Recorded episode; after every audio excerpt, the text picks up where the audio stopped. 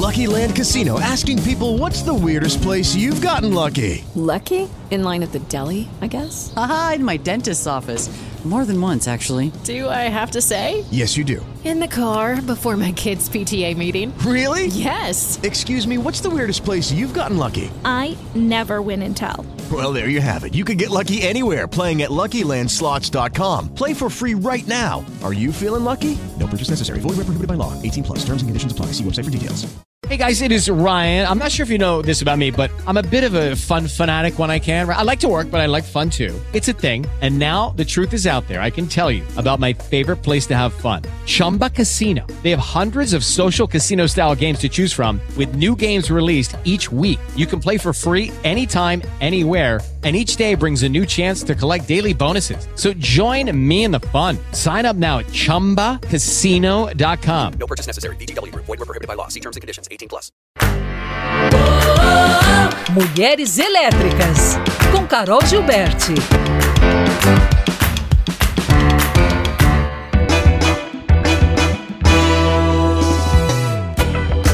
Olá pessoal, sejam muito bem-vindas e bem-vindos ao mês de outubro.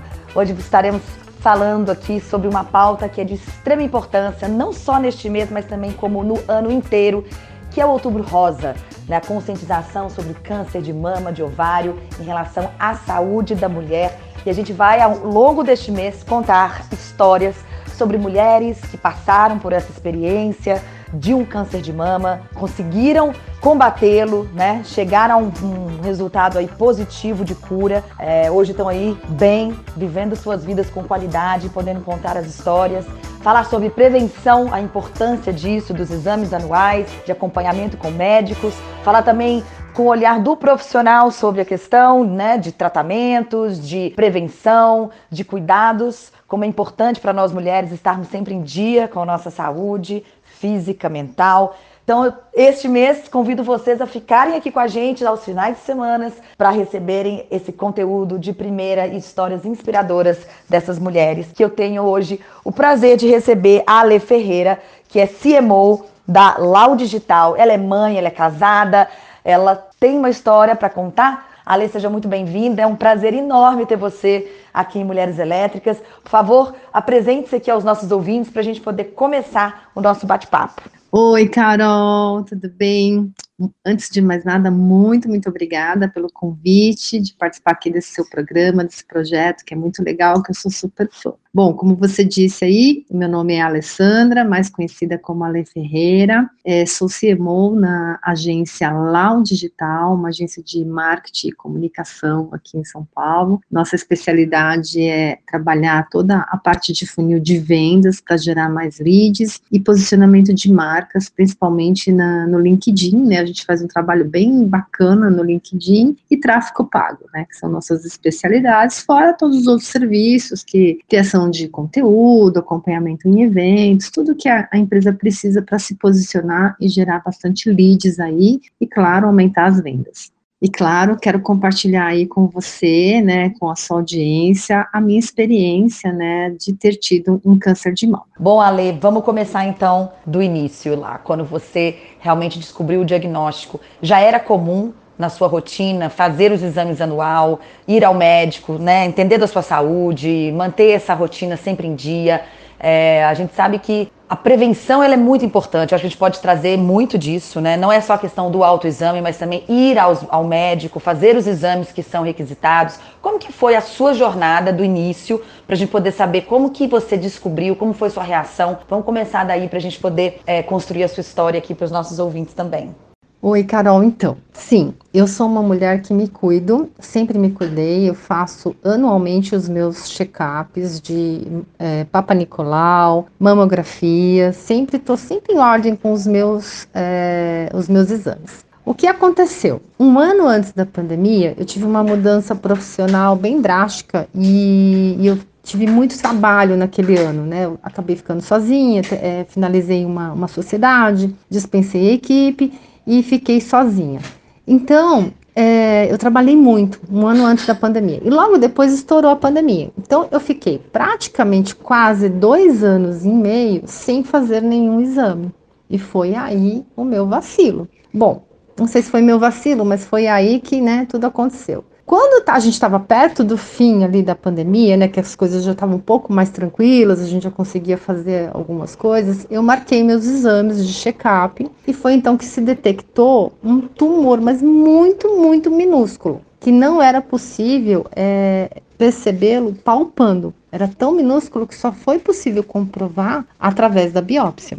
E aí, após essa, a biópsia, né, sair, eu fiz vários outros exames, né, que eu acho que foi o processo mais dolorido, não, não é, foi só quando a gente recebe, né, o resultado, é realmente se abre um buraco debaixo dos nossos pés, porque a gente não sabe o tamanho do negócio, né, do, eu falo do bicho, né, a gente não sabe quando você recebe o exame e tá lá comprovando que tem alguma coisa. E aí a gente passa por uma série de outros exames, porque a médica precisava entender se também existia algum outro ponto, algum outro foco no resto do corpo. E eu acho que para mim essa foi a pior das piores, assim, a pior fase, porque de um exame para o outro demora, não é rápido, tem exame que demora 15 dias para ficar pronto, então é uma angústia, é um, sofrimento sem, assim, sem tamanho, gente. É, é difícil. É só quem passa que entende o quanto é difícil a gente passar por todo esse processo. Bom, aí nós fizemos a biópsia, tudo deu lá, confirmou, e aí teria ma... depois fizemos todos os outros exames, graças a Deus não tinha mais nada, era só ali. Só que eu não sei se todo mundo sabe, mas é, durante a cirurgia, porque aí foi marcada a cirurgia para poder tirar, né, o, o, tumor.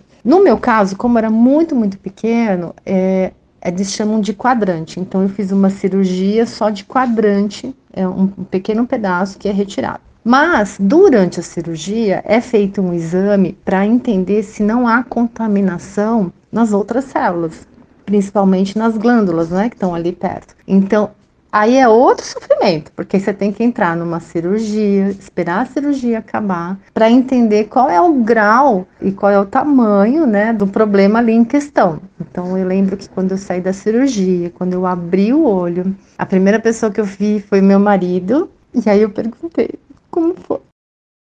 Bom, e aí, graças a Deus, não deu nada. Eu tava limpa, né? Como a gente diz, não tinha nenhum tipo de contaminação. E aí começa o processo de tratamento, né? Então, claro, tem a recuperação da cirurgia, que foi tudo bem, graças a Deus. Eu não precisei nem fazer plástica. Hoje é tudo, graças a Deus, tudo tão moderno, tudo tão mais prático que nem plástica eu precisei fazer. E aí a gente começa um tratamento, né, pós isso, né? É, hoje eu tomo um remédio, que durante cinco anos eu vou tomar esse remédio para poder é, eliminar o hormônio, né, que alimenta, né, o câncer. Então eu tomo esse remédio já fazem dois anos e meio já, que aconteceu comigo, e vida que segue. Eu não precisei fazer quimioterapia porque minhas células não estavam contaminadas, mas eu fiz somente a radioterapia. A radioterapia é, digamos assim, se tiver que comparar, claro, é mais simples, mas ela causa também, né, é, aquela escuridão na, na pele, a pele fica manchada, te dá um pouco mais de cansaço, mas não é nada, nada comparado com um tratamento mais específico que a gente sabe, né, nada comparado. Então, assim, eu agradeço todos os dias por eu, sim, me preocupar, né, sempre estar atenta aos exames, estar com os exames em dia.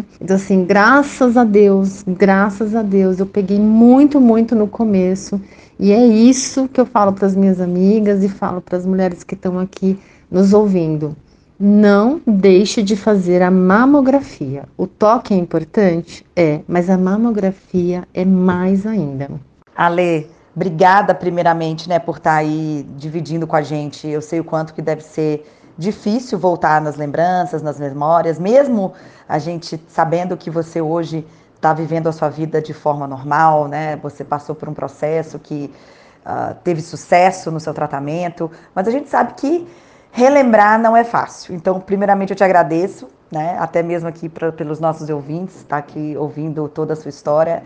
Eu acho que é um grande feito a gente poder ouvi-la. É, eu acho que é o que a gente pode mais dar como impacto mesmo, né, para a sociedade, é trazer informação e conhecimento, que eu acho que é o que você está fazendo aqui hoje, representando uma fonte importante, né, de uma paciente, é, de uma mulher que teve um diagnóstico positivo do câncer, passou por todo o tratamento, teve um, né, um resultado positivo no final, né, do, do tratamento, e contar sobre isso é super importante. Então, obrigada.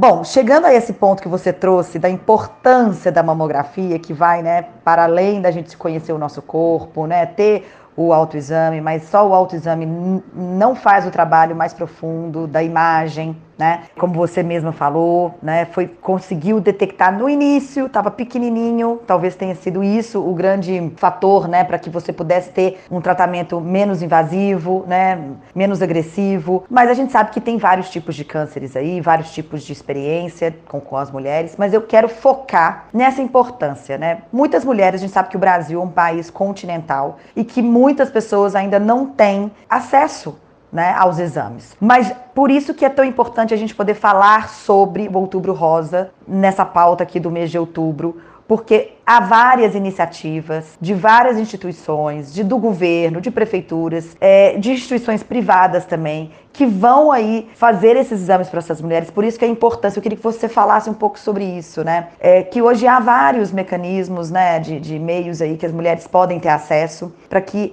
é, o exame seja feito. E a importância desse exame ser feito, não só uma vez, mas sim anualmente, né? Até mesmo para você contar sobre a sua experiência. Você ficou aí um ano sem fazer, e hoje como que é a sua rotina, como que você acompanha isso com o seu médico, ah, só para mesmo a gente trazer essa importância da gente estar fazendo isso a cada 365 dias. E se preciso, até menos, né?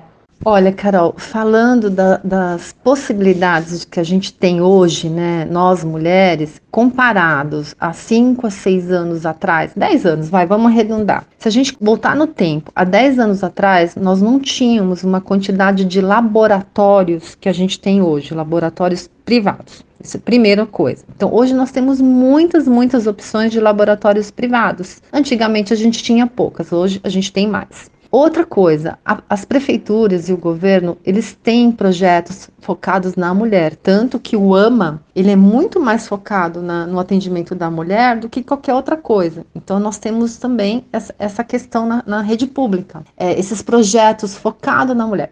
Então, assim, a gente sabe o quanto é difícil a rede pública, o quanto é demorado, mas não é também nada, nada difícil você procurar um, um laboratório privado e fazer por um laboratório privado, porque hoje os, os exames não são tão caros como, como eles eram antigamente. Eles são acessíveis, é isso que eu quero dizer. Existe muita acessibilidade hoje para fazer o exame. O que precisa é você fazer uma pesquisa, buscar, ver o que, tem mais próximo, o que, que não tem, o que, que o governo oferece, o que, que os privados oferecem. Existe assim, a gente tem agora na nossa mão muitas informações também, né? Tanto na internet ou até mesmo nesses locais, muita informação que a gente pode sim é, se aproveitar e usá-las para gente, sabe, para o nosso, nosso bem. Então, assim, eu, eu sou uma pessoa privilegiada, que eu tenho um plano de saúde muito bom, graças a Deus, é, mas eu tenho amigas que não têm e que passam pelo, pelo tratamento, e tratamento não, né, pelo, pelos exames pela rede pública tranquilamente, uma vez por ano tá lá, e, e é muito legal, porque a rede pública é assim,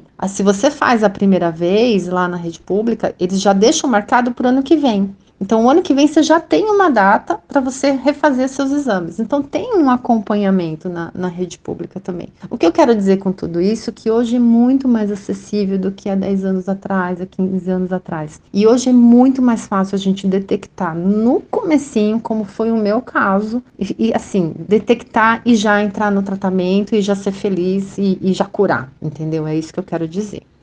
Quanto à minha rotina, agora, claro, depois que né, eu fui é, diagnosticada com câncer de mama, então eu tenho uma rotina de que a cada seis meses eu passo pelos exames de novo durante esses cinco anos. Durante esses cinco anos pós-cirurgia, eu tenho que fazer esse tratamento. Tomar o remédio diariamente e a cada seis meses fazer os exames ginecológicos, não só os mamários, né, de mamografia, como todos os outros ginecológicos. Até mesmo porque eu passei dos 50, então é uma idade também que muda muito os hormônios, então a médica, né, minha médica tem que ficar de olho em todo o contexto. Então, minha rotina é assim: vida normal, é, muita atividade física. É, minha, a minha médica me instrui que eu tenho que fazer muita atividade física daqui para frente, porque isso ajuda demais a, a evitar outros tipos de câncer, inclusive. E qualidade de vida, né? É, fazer uma boa alimentação, praticar esportes, tentar se estressar o menos possível, que é o que a gente tenta, e ser feliz, né, gente? É isso que é mais importante. Olha, Carol, e uma outra informação muito importante que para mim foi uma surpresa quando foi detectado o meu, é que eu sempre achei que o câncer de mama estava ligado a, a hereditarismo, né? A estar ser uma causa hereditária. E não, no meu caso, eu sou a primeira mulher da família, tanto por parte de mãe como por parte de pai, a ter o câncer de mama. Então veja, Sim, as mulheres, eh, mulheres que têm familiares que já passaram por, por isso têm que estar em estado de alerta o tempo todo. Mas o que eu quero dizer é que nós mulheres que não temos casos, isso não quer dizer que a gente não venha a ter também. É isso que eu quero falar para vocês, que é muito, muito importante o autoexame, a mamografia anualmente, fazer um acompanhamento, porque isso não está ligado mais a ser uma causa hereditária. A gente vai para um rápido intervalo, mas a gente volta já já com a entrevista dessa semana. Não saiam daí. Mulheres Elétricas.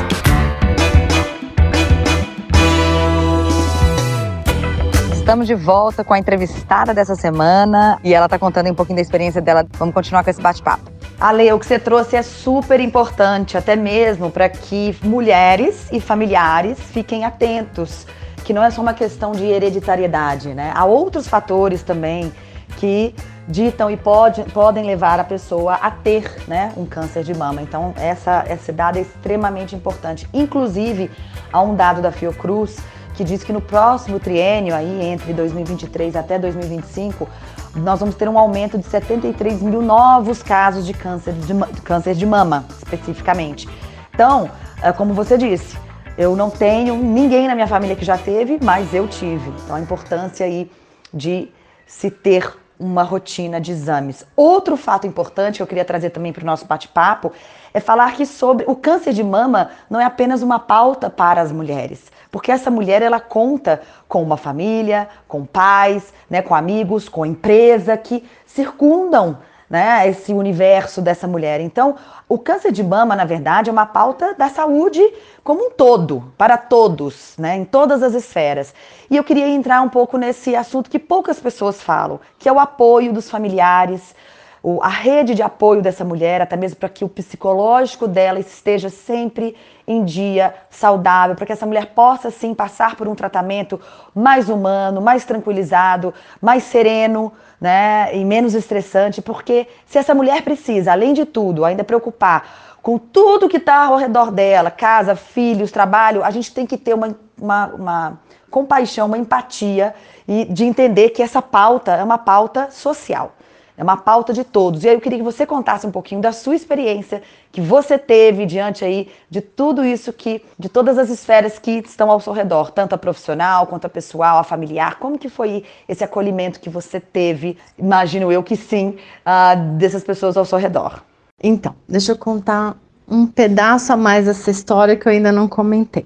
No mesmo ano, no mesmo mês é, em que eu fui diagnosticada com câncer de mama, a minha cunhada, que mora aqui comigo, também foi diagnosticada, porque nós saímos juntas para fazer os exames e deu também no dela. Então, nós tínhamos duas mulheres na família diagnosticadas com câncer de mama. O único detalhe, né, problema, né, que aconteceu foi que o meu, o meu processo foi mais rápido, porque foi diagnosticado, já fui para cirurgia, já entrei em tratamento e ok. No caso dela, demorou muito tempo, porque o suposto tumor estava numa área que não conseguia fazer biópsia por agulha guiada. Então ela passou por vários exames, por vários médicos, a gente passou por vários hospitais especializados para tentar fazer um, um, diagnóstico. Até que, graças a Deus, uma médica conseguiu fazer uma microcirurgia, ela teve que sair fazer uma microcirurgia para poder tirar né, o, o, o nódulozinho para entender se era um câncer ou não. Bom, nesse processo todo se levou um ano praticamente. Eu já estava já em tratamento, né? Quando ela foi, quando realmente a gente teve o resultado dela. Bom, o resultado dela, graças a Deus, não era câncer, eram só nódulos realmente não cancerígenos, mas foi um processo longo e difícil para gente. E nós aqui, a minha família é uma família de fé, então durante todo esse tempo, levou um ano e meio todo esse processo. Durante um ano e meio, nós nos reuníamos às 8 horas da noite, todos os dias, para rezar. E eu tenho certeza que a força da oração foi o que trouxe o milagre da, da Sandra, porque a Sandra, minha cunhada, a família dela tem histórico de câncer de mama e o dela não deu nada, ela não tem nada, ela tá livre. E o meu, que foi tudo bem, foi graças a Deus também eu me recuperei bem. Então, eu acredito muito na fé, a gente orou bastante, é, essa questão de acolhimento, a minha família inteira nos acolheu, nos ajudou. E eu acho que o processo ele foi mais leve para mim, assim, né, que eu posso dizer agora que ele foi mais leve mais tranquilo por conta desse acolhimento de todos e pela fé que a gente tem aqui, né? Ale, eu falo que a cura está em início, né, nesse acolhimento. Eu acho que um bom processo de busca pela cura tá nessa energia trazida pela família, pela fé, pelo que a gente traz como força de querer viver, vontade de estar vivo, né? E as pessoas ao nosso redor também nos alimentam dessa força. Muito bom. Outra questão que muitas vezes chega aqui pra gente é em relação à transformação física da mulher, né? A gente falou muito sobre o emocional, mas a gente sabe que muitas mulheres passam por uma transformação física, seja ela pela estética ou até mesmo a transformação hormonal. É... eu queria saber de você, como é que foi a sua experiência em relação a isso? Como que você conseguiu passar por ela, né, com mais tranquilidade, se você teve algum impacto que te, né, que te causou mais assim aflição em relação à sua transformação física, é, como foi esse processo seu e qual que é, né, o, o conselho que você dá para essas mulheres que estão passando, né, por isso e se olham no espelho e muitas vezes não se reconhecem mais? Então, o meu processo foi assim. É, foi um pouco mais complexo até antes da cirurgia, até um pouco antes da cirurgia, porque a gente não sabia muito bem se né, tinha alguma, alguma coisa a mais, se tinha algum tipo de contaminação. Então, esse processo até o momento da cirurgia foi assim bem, bem doloroso, difícil. E para mim, a oração, a fé, o acolhimento da minha família foi o que me acalmou, que me acalentou o coração e a orientação da minha médica também, que foi assim, foi muito bom. Ela me acalmou bastante bastante. Ela falou que não precisava me preocupar, que as coisas estavam indo bem. Então, isso tudo acalma o nosso coração. Né? Bom, após a cirurgia, como eu não precisei tirar é, a mama, foi só apenas um quadrante, a única mudança que teve foi uma, uma pequena cicatriz que hoje eu tenho no, ao lado aqui do peito, que não me atrapalha em nada, não me causa nada e tá tudo bem.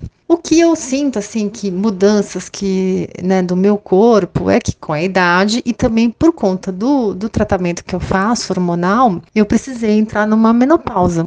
Então eu iniciei uma menopausa, que daí sim a gente tem, né, algum, alguns, algumas coisas difíceis de lidar com a menopausa, né, que é falta de sono, é falta de, de, de, vontade, os calorões, mas isso faz parte do processo do tratamento. E eu tento levar isso na brincadeira, eu tento levar da melhor forma divertida, é, as pessoas até, do jeito que eu falo, as pessoas acham que, ai, nossa, nem parece que você tá na menopausa, parece tá mais na, na diversão do que na menopausa. Então, eu tento levar por esse lado essas questões de mudança do, do meu corpo. Agora, Carol, vale lembrar que o meu processo só foi tranquilo porque eu fui fazer os meus exames periódicos. Então, eu, eu peguei o câncer bem no início, no início mesmo, que não era nem é, palpável ainda, era uma coisa tão minúscula que foi o que me ajudou a fazer esse tratamento de uma maneira mais tranquila. Não precisei tirar a mama, não precisei passar por uma quimioterapia. Eu fui num processo muito mais